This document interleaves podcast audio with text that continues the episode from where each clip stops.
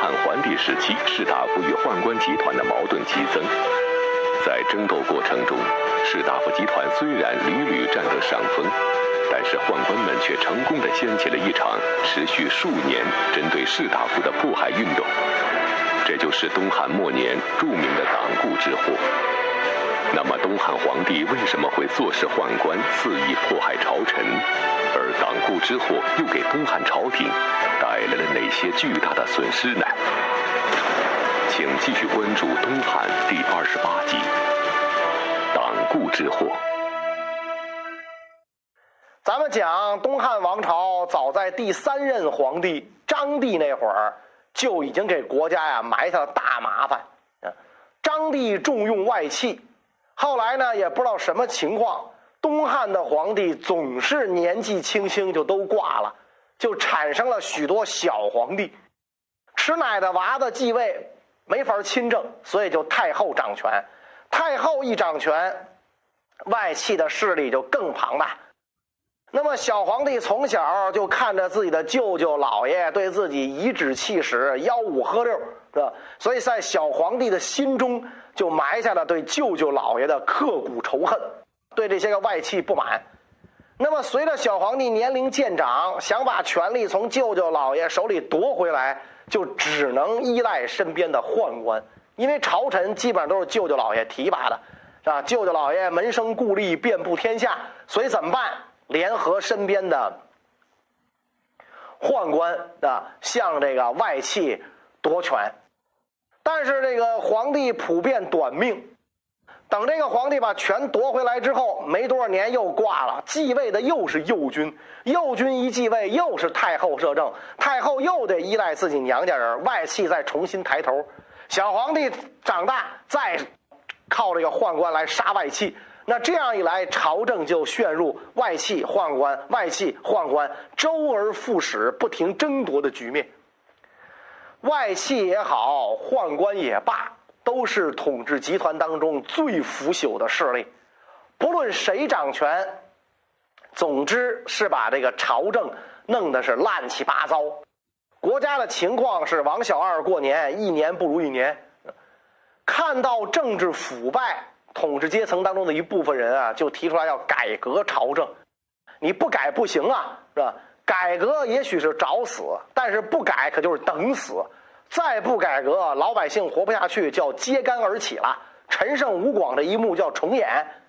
所以这些个主张改革的开明士人、开明的官僚士大夫，就成为了外戚宦官的坚决反对者，势力慢慢变大。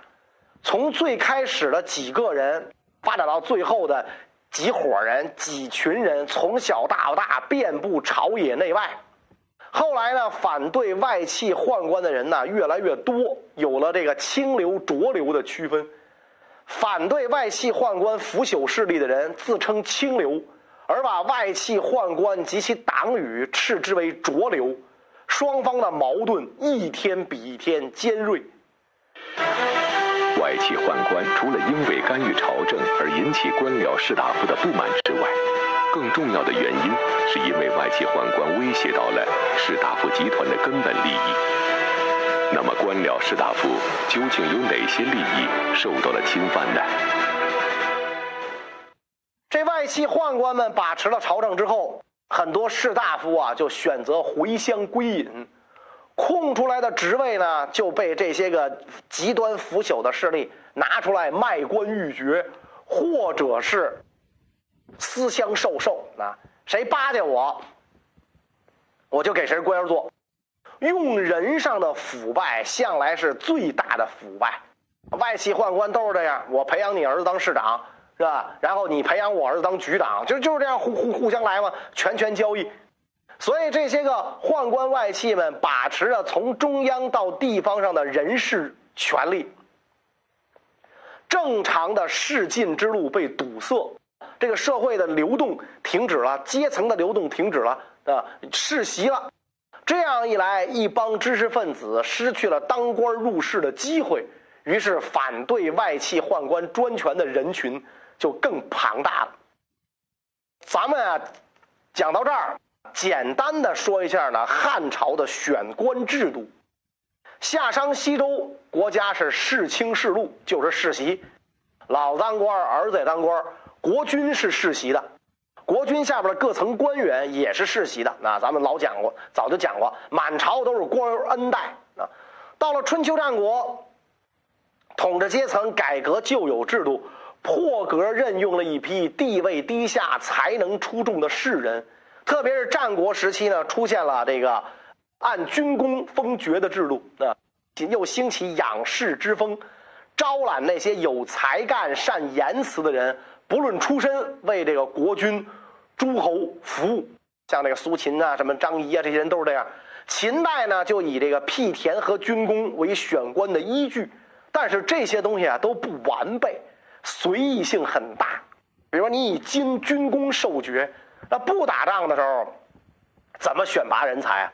啊，所以到了汉朝，为了适应国家统治的需要，为了适应太平时期选拔官吏的要求，就建立起了一整套制度，叫做察举的征辟。这个察举主要是基层往上推荐你，你慢慢的才能做大官。除了察举之外，还有征辟。主要是针对名气比较大的人啊，皇帝或者三公开府的这样大官，征召有名望的人出山做官。但是呢，这个征辟制不如察举制这个用的广。汉代察举的科目由少到多，不断增加。这些科目呢是由这个皇帝确定啊，皇帝确定。一般呢分为常科、特科两大类。常科就是比较有规律，一段时间内举行；特科呢，随意性就比较大。常科有孝廉、茂才、察廉、光禄这四行，特科呢就就就就有常见有一般了。在上述科目当中，以孝廉一科最为重要啊。什么叫孝廉呢？孝廉是两种美好的品德。对孝子廉吏的简称，孝就是要孝敬父母，廉是要清廉勤政，这是古时候啊对官吏的普遍要求。汉代的孝廉大部分是通儒学的高官和富豪子弟，举孝廉之后前程远大，升迁非常快。孝廉出生的这个官吏被认为是正途，很被这个清流看重。一开始呢，这个举孝廉是以郡为单位。到了东汉时候呢，何帝采纳大臣的建议，改成以人口为单位。如果一个郡国人口满二十万，遂举孝廉一人；不满二十万，两年举一人；不满十万，三年举一人。外围的郡国、边疆上的郡国，因为它人口少，适当放宽条件。所以这个察举制啊，表面上看是比较开放，也比较公正的，底下往上推举人才嘛，是吧？但是呢，弄虚作假的成分很大，没有百分之百公正的用人啊，这个暗箱操作呀，搞潜规则呀，这些玩意儿历来是通行无阻的。啊，所以这个有的士子为了通过孝廉这个途径进入仕途，就这个。剿伪示行，沽名钓誉，请托权贵，以换取这个孝廉的美名啊！就这个东西，因为它不是这个像今天的高考这种考试分数，这个孝子廉吏都是德啊！你说这德怎么操？怎么这个这个这个检查？怎么操操作？你说我孝不孝？你怎么知道？是吧？我没当上官之前，我当然孝顺我爹了。你上我们家去看我去。是吧？就去考察我去，一看我跪在地上给我爹洗脚呢。哎呦喂，这孩子真孝，是吧？你往上卷起我爹那裤腿你看看，是吧？昨天晚上我踢那印儿还有呢。我不当官，我当然连了。我贪污，我上哪儿贪去？我当上官，我还能连吗？举个例子说啊，有一个叫徐武的人被推举为孝廉，他考虑到自己俩弟弟还没有显名，为了让俩弟弟也出名。所以跟这个俩弟弟一商议，招来全宗族的人，是吧？把家产呢分为三份自己的那一份肥田广宅，俩弟弟呢都是这破屋贫田，但是两个弟弟一点儿都不跟兄长争执，所以宗族和乡里的人呢，就称赞两个弟弟谦让，责备兄长贪婪。结果呢，两个弟弟被推举为孝廉。在这事儿过后，徐武就召集宗族的人，向他们说明个真相：为什么这么分家产？为什么俩弟弟不跟我争？是因为俩弟弟要当这个孝廉。然后现在我的产业比分家时候呢增加了三倍，所以我现在把我所有的财产全部分给两个弟弟。那这么一来，徐武的名声更是大振呢。一开始为俩弟弟。甘愿自己背黑锅啊，落下贪比的名声。等两个弟弟举了孝廉之后啊，又把自己的家产全分给弟弟，这样的大哥哪儿找去？那，所以他理所当然也举孝廉出仕，调任中央，升任这个长乐少府。啊，按说这是明显的弄虚作假，对吧？明显的，你这俩弟弟真是这样吗？如果你真分给他这么贫瘠的土地，这么破旧的老房屋，他俩还不争吗？他俩是为了出仕做官做出的这个举动啊！按说这是明显的弄虚作假，结果呢，世人还都称赞。你看人哥仨多有手段，可见啊，这个察举制人为的因素很大，不是最好的选拔制度。所以后来为什么他被科举代替呢？受骗的这个因素也很大啊！但是呢，好歹让这帮小地主出身的知识分子，按现在的话讲叫中产阶级，看到希望。好歹呢，有这个察举制度，使得这个社会还是一个流动有序的社会。等到宦官外戚弄权之后，就完蛋了。当时社会上流行的这样一首民谣：“举秀才不知书，察孝廉复别居。寒素清白浊如泥，高地良将怯如鸡。”呃，秀才不认字儿。孝廉跟父亲分分家啊，把父亲扔到地里没人管，是吧？然后寒素清白的人，实际上跟烂泥一样。良将，这个胆怯的跟跟跟那个这鸡一样，是吧？所以大家就一看这套制度已经彻底完蛋了，那所以知识分子们对这种局面非常不满啊。在乡的士大夫、国家官学的太学生。地方官学的生徒们更是对这种局面深恶痛绝，这么干，我们还怎么当官啊？啊，于是呢，他们就结成团体议论朝政，指摘人物，对政府和这个宦官外戚展开抨击。这些人和朝政当中的清流人物一起，跟这个外戚宦官啊展开了激烈的斗争。这些正直人士的主力。是当时的这个太学生。太学是汉代出现的全国最高教育机构，大多数太学生的出路都是学而优则仕。然而，这些尚未走上仕途的太学生，具备与强大的外戚宦官集团相抗衡的能力吗？他们会利用什么样的方法跟外戚宦官们展开斗争呢？汉桓帝的时候，太学生有三万多人，两大学生领袖，一个叫郭泰，一个叫贾彪。郭泰是山西人，家世贫贱，早年丧父，与母亲相依为命，惨淡度日。等到长大成人之后，母亲呢想让他到县衙当中谋个差事啊，考个基层公务员啊，好歹呢这个工资奖金有保障，中午呢还有免费的工作餐。聊以改变往日的窘迫处境，但是郭泰素有大志，不愿意跟衙门当中啊那些狐假虎威的小公差为伍，没听母亲的话，而是就读于大儒门下，刻苦努力学习勤奋，皇天不负苦心人。三年之后，郭泰博览群书，而且善谈论，美音质，加上身高八尺，容貌魁伟。一看就是一个人才，所以郭泰顿时名震京师啊，成了新一代学术超男，当时的知名人物。桓帝延禧九年，这个郭泰游太学，针对当时宦官专权、四行无代的无道的这个腐败朝政，就跟贾彪这些人协同太学生。大家挞伐，编顺口溜，扬清激浊，褒贬朝臣。知识分子嘛，就是好说，管不住嘴。自三公九卿以下，朝廷大臣非常害怕受到这种舆论的谴责和非议，是吧？就跟今天网络反腐似的，那表哥呀、表叔啊、房叔啊、房婶啊，都怕网上曝光，争先恐后的登门和他们结交。以郭泰为首的太学生们议论朝政啊，这个藏痞官吏啊，这就是轻议啊。这些内容虽然是以民谣顺口溜的方式流传啊，就跟今天网上流传那些段子似的，但是具有很大的影响力啊。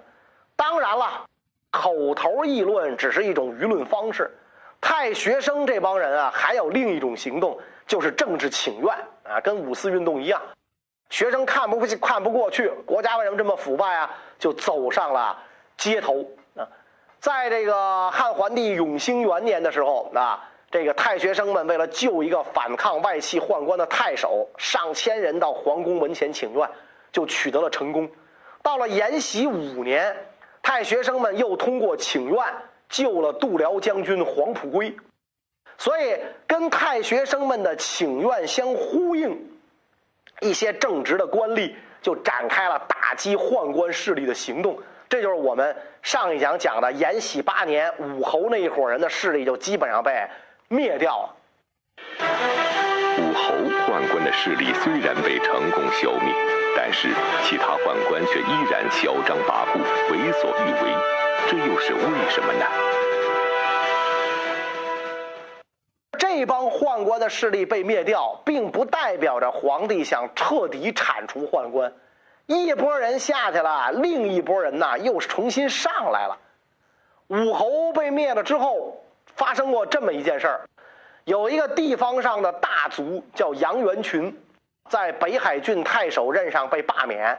他这个贪赃枉法，声名狼藉。当时的河南尹李英向朝廷上表，请求审查和验问杨元群的罪行，贪污腐败到这种程度啊，要脸不要啊？啊但是呢，杨元群向宦官们行贿，李英就被宦官们指控为诬告，遭受反坐之罪。单超的弟弟单谦担任山阳郡守，因为犯法被囚禁在监狱。这个。廷尉把他拷打致死，于是宦官们就互相结党，起草匿名信，诬告廷尉有罪。当时的这个呃中常侍啊，两个宦官用贱价买天下良田，州郡官府不敢责问，大司农向当地发官文，依照法令予以没收。那么这几件事儿都引起了宦官集团极大的反弹啊，所以皇帝轻信宦官。不问青红皂白，下令把李英和廷尉大司农一道送往左校营罚服苦役啊！后来在许多大臣的上表求情之下，皇帝一看众怒难犯，才下令免除三人的刑罚。又过了很久，才重新任命李英为司隶校尉。当时小黄门张让的弟弟担任野王县县令，贪污残暴，没有德政。因为这个畏惧李英执法如山，逃回京都洛阳，躲在哥哥家的这个合住里边啊。李英得知消息，率领立足劈开河柱，把他弟弟逮捕，交付洛阳监狱。听完供词，就立即处决。所以小黄门张让就向这个桓帝啊诉冤。皇帝就召见李英，责问他为什么不请圣旨擅杀国家大臣。那李英就回答说：“从前孔夫子担任鲁国大司寇，七天就把邵正谋处决，而我今任职已经十天，害怕因拖延时间而获罪，想不到竟会因行动太快。”而获罪啊！我深知自己罪责严重，死在眼前，特地向陛下请求，让我在职位上停留五天，一定拿获元凶归案。然后，您是把我刀劈斧剁是吧？水煮油炸我都认了，这是我的愿望。皇帝听完这个之后，脸上红一阵白一阵，不再说话了啊！回过头来就对张让讲说：“这都是你弟弟的过错，私立校尉有什么罪啊？”然后就跟李英说：“你你下去吧。”那。所以从此之后啊，这个宫里的这些宦官都非常害怕李英，这个谨慎恭敬，不敢大声呼吸，是吧？连休假都不敢出宫啊！皇上觉得很奇怪啊，说你们怎么回事啊？平时吆五喝六、张牙舞爪的，啊，今天怎么了？你们基因突变啊？那大家一起磕头哭泣啊，说我们害怕私立校尉李英。当时朝廷吏治一天比一天混乱，法纪崩塌，那只有李英仍然维护朝纲，执法裁夺，所以声望啊一天比一天高。延禧九年，宦官赵金、侯览等人的党羽为非作歹，故意在大赦之前犯罪，期望等大赦的时候逃脱罪罚。而一些个官员不畏权贵，在大赦之后按律处置了这些人。这个宦官呢，就向皇帝这个进进言。皇帝听信一面之词，下令重处这些官员。当时中常侍徐晃的侄儿徐宣啊，担任下邳县令，残酷暴虐。他要求娶前汝南郡李太守的女儿为妻，因为人家李家不答应。就率领手下人呢，冲进李家，把李家的这个女儿抢回家中，然后当箭靶子，那活活的射死了。东海国相黄福听说这件事儿，逮捕了徐宣和他的家属，不分男女老幼，一律严刑拷问。底下的属吏很害怕，就劝阻他，说徐宣这人不好惹，他哥哥是中常侍，是吧？黄福说：“徐宣是国家毛贼，今天杀掉他，明天我作罪抵命，死也瞑目。然后判处这个徐宣绑赴市场斩首，尸体示众。这么一干，宦官又向桓帝控诉啊！桓帝勃然大怒，又把这个黄福啊送到左校营罚做苦役。这件事儿发生之后不久。”朝中的重臣位列三公的太尉陈蕃、司空刘茂一同向桓帝进谏，罢黜这些个宦官。桓帝很不高兴，刘茂就不敢多说了。那当时朝中的大臣、地方官员跟民间百姓，大多数站在这帮读书人一边，指责宦官乱政、为非作歹、排斥忠良，结果纷纷被罢免。啊，有的人在狱中被害，有的人呢被迫逃亡啊。在这种情况下，这个知识分子跟宦官们之间的斗争愈来愈激烈啊，迟早要爆发一场大战。士大夫的强力压制，使得宦官集团人人自危，并且迅速寻找击败对手的办法。很快，一件事情的发生，让宦官们成功掀起了这场著名的党锢之祸。那么，党锢之祸的导火索是什么？而党锢之祸又给东汉朝廷带来了哪些巨大的损失呢？有一个河南人张成精通占卜，他预先推算朝廷要颁布大赦令，就故意教他儿子杀人，也不知道当爹是怎么想的，竟给儿子教坏。司隶校尉李英敦促属吏逮捕张成父子，结果。不久，果然遇着朝廷颁布赦令，应该赦免。李英心中愤怒，把张成父子处斩。但是张成呢，因为他会算卦嘛，这当官的爱爱看这个嘛，他靠这个卦术跟宦官结交，连这个汉桓帝啊，有的时候也让张成给算卦，御用算卦师。所以这个宦官就指使张成的徒弟上书控告。说李英等人专门蓄养太学游士，结交各郡派到京都洛阳求学的学生门徒，互相标榜，结成朋党，诽谤朝廷，迷惑搅乱风俗。这个奏章呈上之后，桓帝大怒。皇上最恨官员结党，从古至今都是这样啊！朝廷最怕你结党，跟他不一条心。于是皇帝昭告天下。逮捕审理党人，太仆杜密、御史中丞陈祥，还有这个重臣名士范庞，这些士人都被通缉。太尉陈蕃认为这个通缉令啊说不过去，罪名不彰，拒绝批这个在皇帝的诏书上附属。啊，皇帝一看这个诏书无法生效，干脆跳过司法程序。直接让宦官负责的北寺狱审理此案。直接就就就就不走正常途径啊，直接成立一个这个这个大黑除恶办公室，由这办公室来管，我不经过法院。嗯，李应、范庞这些人慷慨赴狱，受三目酷刑，不改其词。三目酷刑啊，就是头、手、脚都带上刑具啊。有些人被蒙着头毒打啊，所以你看那京剧《谢瑶环》里有一句词儿嘛，那三目之下啊，这个这个，你你的口供我怎么能得不到呢？那这何何求不得啊？三目之下何求不得？三目就指这个。太尉陈潘一看局势到了这个样子，再度上书啊，以夏商周三代之事劝诫，言辞凄切啊。皇帝呢嫌他多嘴，就以陈潘提拔的人才不好为罪名，就莫须有嘛，免去了他的太尉一职。名臣陈潘一被免职，朝廷文武大臣大为震动恐惧，再也没有人呐敢向朝廷替党人求情了。所以，太学生领袖贾彪说了：“我如果不西去京都洛阳一趟，大祸不可能解除。”所以他亲自来到洛阳，说服城门校尉窦武，让他出面来营救党人。啊，这窦武是什么人呢？窦武是汉桓帝窦皇后的爹，国丈爷。汉桓帝废了邓皇后之后，立了窦皇后。窦武虽然是外戚。但是呢，他也反对宦官专权，这外戚跟宦官是有矛盾的，所以上书给皇帝，向被捕的官员求情。负责这个审理此案的一个宦官也被党人的言辞所感动啊，因为宦官也不是都那么坏的，头上流脓，脚底下长疮，不是这样，被感动，取消了他们的酷刑。